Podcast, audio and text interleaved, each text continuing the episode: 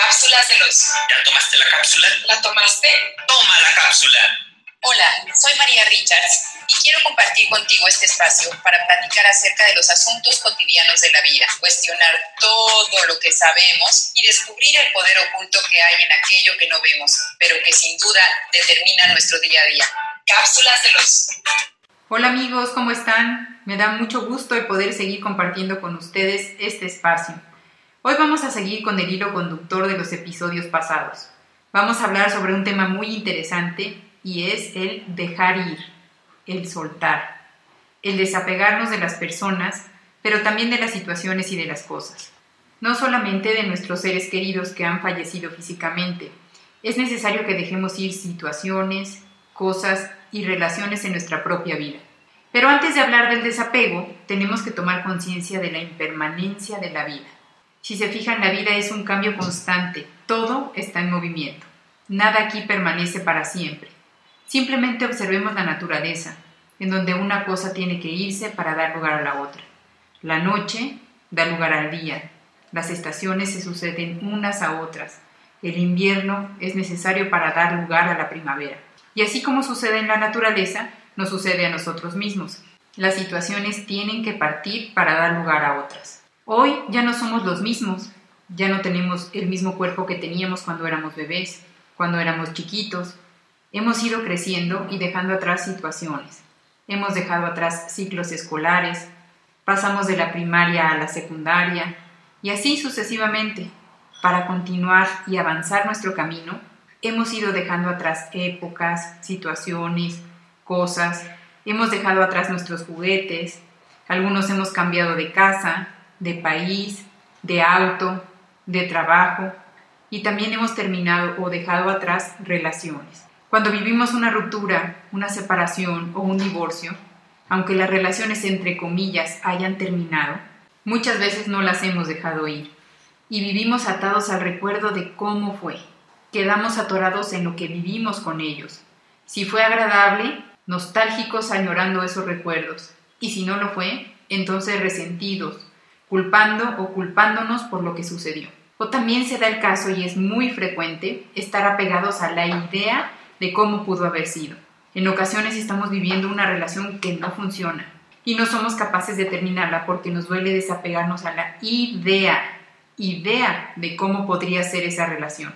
Tenemos la idea de que podemos ser felices con esa persona si se comportara de otra manera, si la situación fuera distinta, si él o ella no estuviera comprometido. Seríamos felices si fuera más joven, si me tomara en cuenta, si no tomara tanto, si le gustara, si fuera más amable o menos egoísta. Pero esas son solo ideas, fantasías de algo que en realidad no está sucediendo. La falta de aceptación de las cosas tal y como son es lo que nos mantiene aprisionados y nos impide estar presentes y vivir la experiencia real en nuestra vida actual para que sobre eso entonces podamos tomar las acciones pertinentes. Nos quedamos tanto tiempo aferrados a algo que ya se fue o que no existe por miedo, por miedo a no poder ser feliz sin eso, y no nos damos cuenta que el estar ahí sosteniendo esa falsa idea es lo que nos provoca infelicidad, vacío emocional, mismo que después queremos llenar con actividades o con cosas materiales. La vida son experiencias por vivir. No venimos aquí para hacernos de cosas ni de personas. Y la falta de aceptación, el miedo y el apego nos impiden disfrutar de lo que estamos viviendo ahora. Es necesario dejar ir, soltar. Dejar ir no significa olvidarnos ni olvidar sus recuerdos. Significa quedarnos con lo mejor de ellos, quedarnos con sus recuerdos y extraer los aprendizajes, porque ese fue el propósito de compartir con nosotros. Mostrarnos algo que teníamos que recordar, aprender o poner en práctica. Y unas de las enseñanzas y el para qué de las partidas es practicar la aceptación, aceptación de la vida tal y como sucede, la confianza, la confianza de que lo que está pasando es perfecto para mí y para todos los involucrados, la humildad de aceptar que yo no sé qué es lo que más me conviene ni a mí ni a nadie más, y en especial para los que ya fallecieron, es la práctica del respeto, el respeto a su decisión, a su decisión de partir porque nadie muere sin su propio consentimiento aceptarlo y respetarlo como parte de su proceso evolutivo. La mejor manera de cerrar ciclos y de dejar ir es honrar a quien ha fallecido o a quien se ha ido de manera voluntaria de nuestra vida, cumpliendo el propósito de su presencia. El propósito de su presencia en nuestra vida. Si la persona que falleció quería que fuéramos felices, no podemos pagar su muerte con nuestra infelicidad. Debemos extraer el profundo sentido del para qué de su presencia en nuestra vida. ¿Qué aprendí de esta relación? ¿Qué legado me dejó? ¿Cómo puedo aprovechar esta situación para que yo me convierta en una mejor versión de mí mismo? Nos apegamos a personas, a situaciones y a cosas que nos producen placer o seguridad. Pero a lo que realmente nos apegamos es a la idea de que necesitamos a esa persona o a esa situación para poder estar seguros y entonces poder estar felices.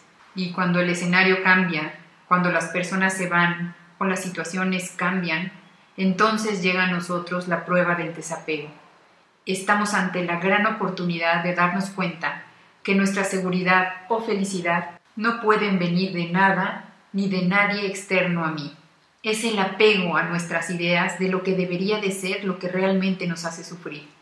Es por eso que queremos controlar lo que está pasando, no solo en nuestra vida, sino también en la vida de los demás. Creemos que para que las cosas estén bien, yo las tengo que controlar y tienen que suceder como yo creo que es lo mejor. Cuando una relación termina, o alguien se va, o se muere un ser querido, claro que nos duele porque vamos a extrañar la convivencia con él, el contacto físico, pero lo que más nos hace sufrir, que es muy diferente al dolor, es la idea de que no debería de haber sido así, de que mi felicidad depende de que esa persona esté viva o de que él o ella esté conmigo. Cuando mi madre murió, yo estaba muy enojada con ella y con la vida, porque a mí me parecía que ella se había ido antes de tiempo, háganme favor, que ella debía de haberse quedado para poder disfrutar de sus nietos y de que había perdido la oportunidad de ser feliz y de que me había dejado sola, en fin, una serie de ideas una vez más, ideas arrogantes y soberbias al pensar que yo sé qué es lo que a ella más le convenía. La lección aquí es aceptar que esa persona ya no está, porque eso es lo que corresponde en su proceso evolutivo y también en el mío. Estamos aquí para practicar el desapego de mis ideas de que las cosas deberían de ser distintas a lo que son y también de mis deseos. Si después de haber hecho lo mejor y los cambios que a nosotros nos corresponden, después de haber dado nuestra opinión y nuestras sugerencias, no podemos hacer que alguien se quede con nosotros, no podemos evitar que un hijo se siga drogando, no podemos cambiar las decisiones ni el comportamiento de la pareja. Cuando nos asusta o nos entristecen las decisiones de nuestros hijos, como el irse de casa, de país, o simplemente el estudiar algo que a nosotros nos parece que no es lo correcto.